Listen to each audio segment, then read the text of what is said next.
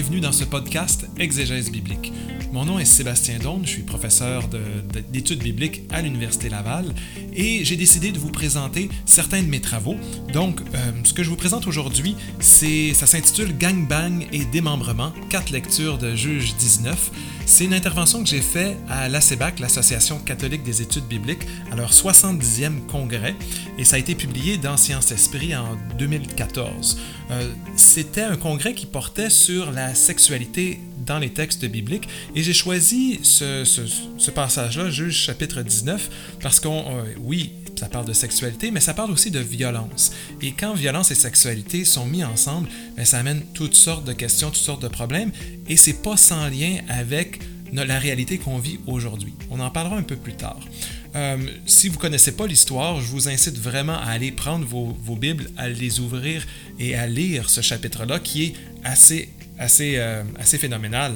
Euh, donc, c'est une histoire dans le chapitre 19 qui pourrait être qualifiée de hardcore, parce qu'elle décrit un viol collectif et même le démembrement d'une femme. J'ai choisi l'expression gangbang, qui est empruntée à la culture populaire contemporaine, parce qu'elle fait référence à un acte sexuel entre plusieurs hommes et une seule femme. Il s'agit souvent d'un acte violent où la femme est abusée, humiliée. Euh, dans les réseaux de prostitution entretenus par les gangs de rue, les gangbangs servent à briser les filles qui seront alors prête à servir les clients potentiels.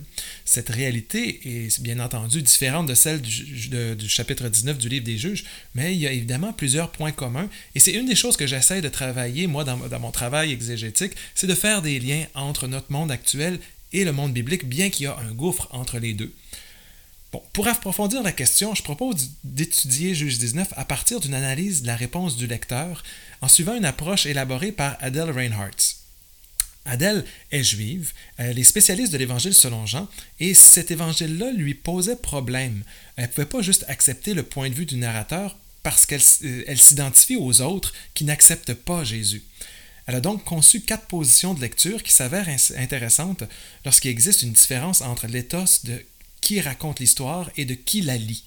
À la fin de son livre, elle suggère d'appliquer cette méthode aux textes de terreur pour permettre de les lire à partir d'un questionnement éthique.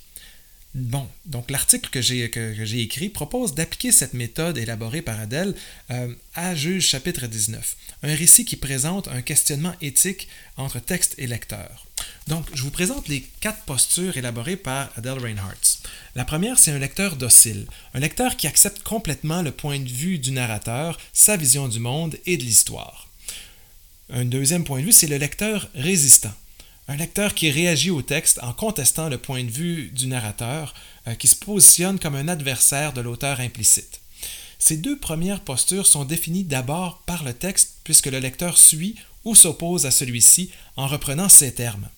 Par ailleurs, euh, on est toujours libre comme lecteur de trouver des positions alternatives à partir de ses propres expériences de vie pour dialoguer, lutter avec ce texte-là.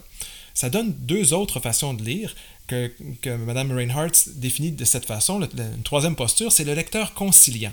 Alors, quand il y a des incohérences, ben, il les voit et il les explique en tentant de comprendre celles-ci et de rendre acceptable le point de vue du narrateur. Il choisit de mettre l'accent sur les éléments qu'il y a en commun entre lui et le narrateur. Et la quatrième posture, on va voir c'est celle que je vais détailler, c'est le lecteur engagé. Lecteur engagé dans un dialogue critique qui articule la tension entre le point de vue du narrateur et le sien. Ce lecteur reconnaît et accepte l'altérité du texte en décidant de fonder un dialogue à partir de ce qui sépare son point de vue de celui qui est exprimé dans le texte. Donc, je vais brièvement présenter les trois premières interprétations de ce récit-là, euh, de prendre Juge 19 et de regarder avec le lecteur docile, résistant, conciliant, qu'est-ce que ça pourrait donner. Mais par la suite, on va vraiment plonger dans une lecture engagée, critique. Euh, donc, c'est ce qui va fonder le, cœur de notre réflexion. Donc, premièrement, regardons qu'est-ce qu'un lecteur docile pourrait faire avec ce chapitre 19 du livre des juges. Ben, il va accepter le point de vue du narrateur tel quel, euh, en expliquant les détails à partir de présupposer que le narrateur est cohérent et que les incompréhensions proviennent du fait que c'est le lecteur qui ne réussit pas à saisir la cohérence globale de l'histoire. Par exemple, ce lecteur docile peut expliquer le récit en prenant les premiers versets comme clé du chapitre entier. Euh, je cite le premier verset. Or, en ces jours-là, il n'y avait pas de roi en Israël. Dès le début, le narrateur laisse savoir que ce qui va suivre est la conséquence de l'absence d'un roi. D'ailleurs, ce refrain est aussi repris à la fin euh, du livre des juges, au chapitre 21, verset 25. En ces jours-là, il n'y avait pas de roi en Israël. Chacun faisait ce qui lui plaisait. Dans cette interprétation, on voit que l'absence du roi laisse place à plusieurs problèmes de moralité et que chacun doit se faire justice à lui-même. Le récit se comprend alors comme une explication du démantèlement de la structure tribale au profit de la monarchie. La violence est alors justifiée. Pour remplir sa fonction, le texte doit être le plus violent possible pour montrer que ce peuple avait grandement besoin d'un roi. Notons que cette posture n'est pas naturelle pour un lecteur qui éprouve de l'empathie à l'égard de la femme violée et assassinée, qui, elle, va, subir cette, violence-là. Le lecteur résistant. un lecteur résistant, contestant la perspective idéologique et les stratégies rhétoriques du narrateur, arrivera à une interprétation très différente il construira sa propre perspective complètement à l'opposé de celle du narrateur. Par exemple, ce lecteur pourrait répondre à l'interprétation du lecteur docile que même lorsqu'Israël est gouverné par un roi, les choses ne vont guère mieux. La présence du roi ne change rien. Euh, dans l'histoire d'Israël, la violence liée à la sexualité est toujours présente. Ce lecteur pourrait aussi remarquer que le narrateur déverse son animosité à l'égard de la tribu de Benjamin.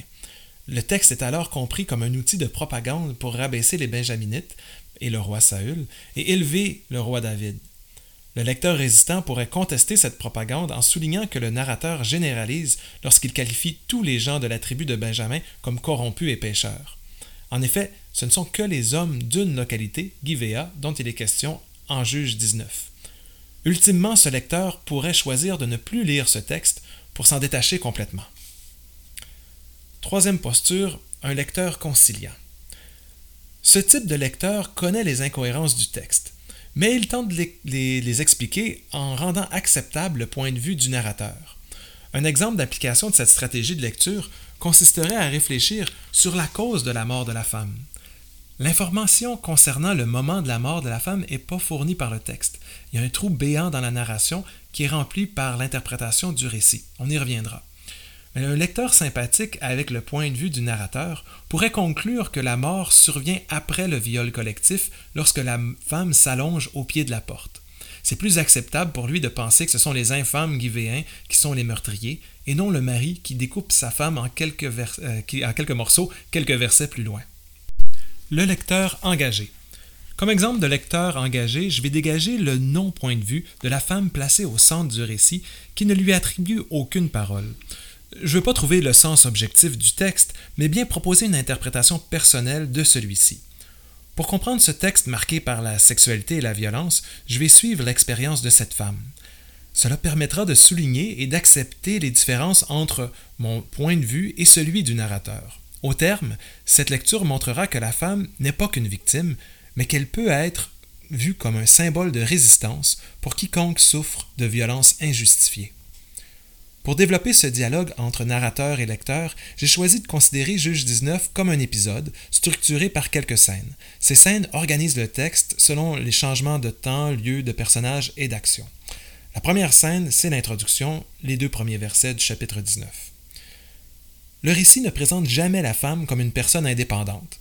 Elle ne porte pas de nom, elle est toujours identifiée en fonction de sa relation avec un homme. Par exemple, c'est la concubine de son mari au verset 2, c'est la fille de son père au verset 3. Elle est même appelée la servante du vieillard qui les accueille au verset 19. Anonyme, cette femme est définie par deux caractéristiques, son sexe et son statut, social. Le mot concubine, pilegesh, peut prêter à différentes interprétations une relation non légalisée par le mariage, une femme de second rang, euh, ou une femme qui, bien que mariée, vit encore chez son père. Mais peu importe le choix retenu, ce qualificatif dénote une situation de subordination envers le Lévite. Il faut aussi noter que l'expression prit une concubine, au verset 1, peut laisser entendre que le Lévite prend une femme, qu'il s'en empare, éventuellement, avec une forme de violence. Les traditions textuelles offrent deux versions contradictoires du motif de la séparation entre les deux personnages. Le texte massorétique, le texte hébreu, indique que la femme s'est prostituée, Zona, alors que la Septante transmet plutôt qu'elle se fâcha contre le Lévite. Les exégètes sont donc divisés et n'arrivent pas à déterminer laquelle des deux traditions serait originale. Par exemple, pour Bowling, Sojin et Enikel, ben, le texte massorétique a été retravaillé parce qu'il est impensable pour le rédacteur du texte hébreu qu'une femme décide par elle-même de quitter son mari. En effet, selon la Torah, une femme n'avait pas le droit de demander le divorce à l'égard de son mari. Le rédacteur la blâme donc pour son départ, causé par des actions sexuelles illicites.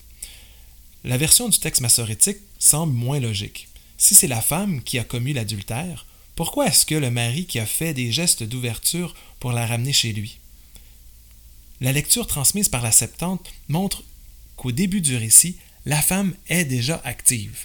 Elle se fâche, quitte son mari. Ce geste hors du commun, dans une telle culture, montre une détermination qu'on va retrouver plus tard dans le récit. vous avez compris que c'est la lecture de la Septante qui m'intéresse à ce moment-là. Les versets 3 à 9, chez le Père. Après une période de quatre mois, son mari partit la retrouver pour parler à son cœur et la ramener. Ça, cette expression-là rappelle l'histoire d'Osée, chapitre 2, verset 16. C'est les mêmes mots-clés. On, on, prend la même expression pour rendre compte du projet de Dieu à l'égard de son peuple chez Osée. Sauf qu'avec cette comparaison en tête, un lecteur engagé peut refuser la lecture du narrateur qui rapproche le Lévite du Seigneur et conséquemment la concubine du peuple infidèle. Indirectement, le narrateur condamne déjà la femme par ce rapprochement-là. Lorsque le Lévite arrive chez le père, la femme le laisse entrer, puis elle n'a aucune place dans le dialogue qui s'amorce entre son père et son mari. Loin de montrer celui-ci parler au cœur de son épouse, le récit ne fait mention d'aucune discussion entre les conjoints. C'est comme si la femme n'existait pas. Le père et le beau-fils mangèrent et burent tous deux ensemble, dit le verset 6. Le narrateur souligne plusieurs fois l'hostilité du père qui finit par paraître exagérée aux yeux du lecteur. Peut-être que, dans le contexte familial de ce récit, le père avait-il un intérêt économique ou social à se débarrasser de sa fille? Une interprétation du récit axée sur l'hospitalité ne manquerait pas de signaler le contraste évident entre cet accueil démesuré à Bethléem, un peu ironique à quelque part, et ce qui se produira par la suite à Givéa. Prochaine scène, en chemin, les versets 10 à 14. Après cinq jours de festin, l'homme part avec ses deux ânes et sa concubine. Pour une part, le fait que les ânes soient battés alors qu'ils ne l'étaient pas au début du récit peut laisser entendre que le beau-père a fait des généreux cadeaux aux Lévites. En outre, le fait que les ânes soient mentionnés avant la femme suggère que celle-ci est moins importante qu'eux. Le récit n'indique d'ailleurs pas si la femme qui suit les ânes voulait rester chez son père ou retourner avec son mari. Le texte ne révèle rien de son opinion et montre que si la femme avait pris la décision de partir chez son père, euh, la décision du retour appartenait à la négociation entre le père et le mari. Le récit de voyage fait voir dans le Lévite quelqu'un d'obstiné et dépourvu de bon sens. Tout d'abord, sans écouter les conseils de son beau-père, il décide de partir pour un trajet d'une longue journée alors que le jour baisse, au verset 9. Puis lorsque la nuit arrive, il ignore la suggestion faite par son serviteur de s'arrêter dans la ville des Jébusites, au verset 11. Le Lévite ne veut pas rester dans une ville étrangère, préférant continuer jusqu'à Givéa de Benjamin. Le texte n'en parle pas, mais le désastre aurait pu être évité si l'homme avait consulté sa femme. Mais celle-ci, comme les ânes, n'a qu'à obéir en silence et suivre le maître. Prochain épisode, Agivéa, le, bang, le gangbang, les versets 15 à 28. Les voyageurs arrivés à Givéa, personne ne veut les héberger. Enfin, un vieillard les accueille dans sa maison. Au verset 18, le Lévite explique la situation sans faire référence à sa femme. Je retourne chez moi, et il n'y a personne qui m'accueille dans sa maison, dit-il. Ironiquement, l'horreur se produit alors qu'ils ont commencé à se réconforter chez leur hôte. Ils mangent, ils boivent, ils se lavent les pieds. Cette dernière expression est un euphémisme bien connu pour désigner les relations sexuelles. Faut-il comprendre que les voyageurs étaient en plein exercice de, cette sexualité? L'usage que font certains textes bibliques de cet euphémisme ne le suppose pas nécessairement. C'est pas parce qu'on voit le mot pied qu'on est automatiquement euh, dans un, euphémisme pour parler de sexualité, mais quand même, ça a un effet d'introduire le champ sémantique de la sexualité. De toutes les scènes de violence sexuelle dans la Bible, celle-ci est la plus descriptive et la plus barbare. L'effet recherché par le narrateur est de souligner l'importance du crime commis, et il y parvient très bien. Cet objectif importe à ce point que le narrateur semble avoir aucun intérêt pour l'intégrité et la dignité de la femme. Les hommes de la ville entourent la maison et veulent connaître le Lévite, au verset 22. Ces hommes sont qualifiés de fils de Bélial, une expression laissant voir le côté sombre de ces hommes assimilés aux démons du Shéol, annonçant mort, destruction et chaos social. Le vieillard offre sa fille vierge en leur permettant de l'abuser comme ils le veulent. La plainte silencieuse des deux femmes, qu'on imagine facilement tremblantes derrière la porte, rejoint les lecteurs. Remarquons que le vieil homme qualifie de mal et d'infamie, Nebala, au verset 23, les agressions contre un homme, alors que, celles commises envers sa fille sont désignées simplement comme, je cite, ce que bon vous semblera. Verset 24. Alors que dans la culture biblique, les hommes semblent se considérer plus importants que les femmes, dans une lecture engagée, on ne peut qu'affirmer son désaccord, une agression ayant la même gravité qu'elle soit commise à l'égard d'un homme ou d'une femme. Suivant le motus operandi proposé par le vieillard, le Lévite saisit sa concubine et l'amène dehors. La narration la fait ainsi passer très rapidement de la sécurité de l'intérieur vers le danger de l'extérieur. Une fois de plus, le lecteur n'a pas accès aux émotions de la femme, qu'il s'agisse de sa frayeur face aux hommes ou de sa colère envers son mari. Le narrateur donne l'impression que le Lévite n'avait pas d'autre choix que de sacrifier sa concubine, alors que, par exemple, dans le récit parallèle de Sodome, Lot sort à l'extérieur pour résister aux gens de la ville. Euh, c'est en Genèse chapitre 19, verset 6. Les hommes connurent la femme, la malmenèrent et l'abandonnèrent, au verset 25, tentant de briser son corps et son esprit. On peut néanmoins comprendre comme un acte de résistance cette démarche de la femme qui vient ensuite tomber devant l'entrée de sa maison au verset 26. Elle pouvait ainsi communiquer à son mari et au vieillard le message qu'elle n'était pas qu'une victime, mais bien une survivante montrant qu'elle n'était pas détruite par ce groupe d'hommes. Dans son effort pour réagir contre son agression, elle avance ses mains jusqu'au seuil de la porte au verset 27. Un geste d'appel adressé à son mari qui restait à l'intérieur et dormant tranquille jusqu'au matin. La vision de ce corps inerte, étendu de tout son long dans un cri silencieux, n'aura pourtant aucun effet sur le Lévite.